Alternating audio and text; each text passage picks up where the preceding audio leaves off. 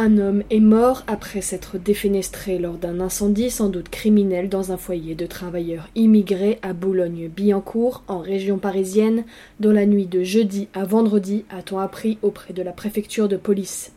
Selon le président du comité des résidents, Bakary Sissoko, il s'agit d'un Malien âgé d'une quarantaine d'années qui a sauté du troisième étage de l'immeuble côté cour.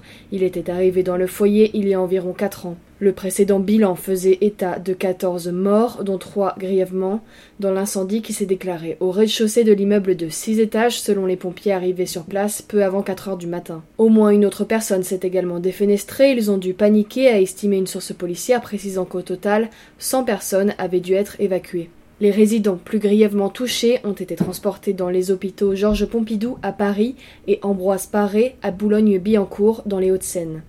Selon les premiers éléments de l'enquête, l'incendie serait a priori d'origine criminelle, a dit une source policière.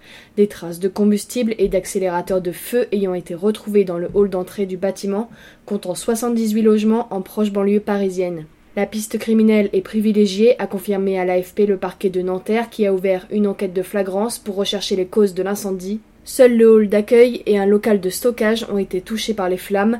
Aucun logement n'a été détruit par l'incendie et leur réintégration sera possible après les constatations, a assuré la source policière. Le Premier ministre Bernard Cazeneuve a exprimé dans un tweet sa solidarité avec les victimes de l'incendie du foyer des jeunes travailleurs migrants de Boulogne-Billancourt, ajoutant que toute la lumière sera faite la police judiciaire des Hauts-de-Seine a été chargée de l'enquête. Le foyer d'accueil et de formation de travailleurs migrants géré par l'association Coalia, qui intervient notamment dans l'habitat social, s'étend sur deux bâtiments et comprend 328 lits, selon le site internet de l'association.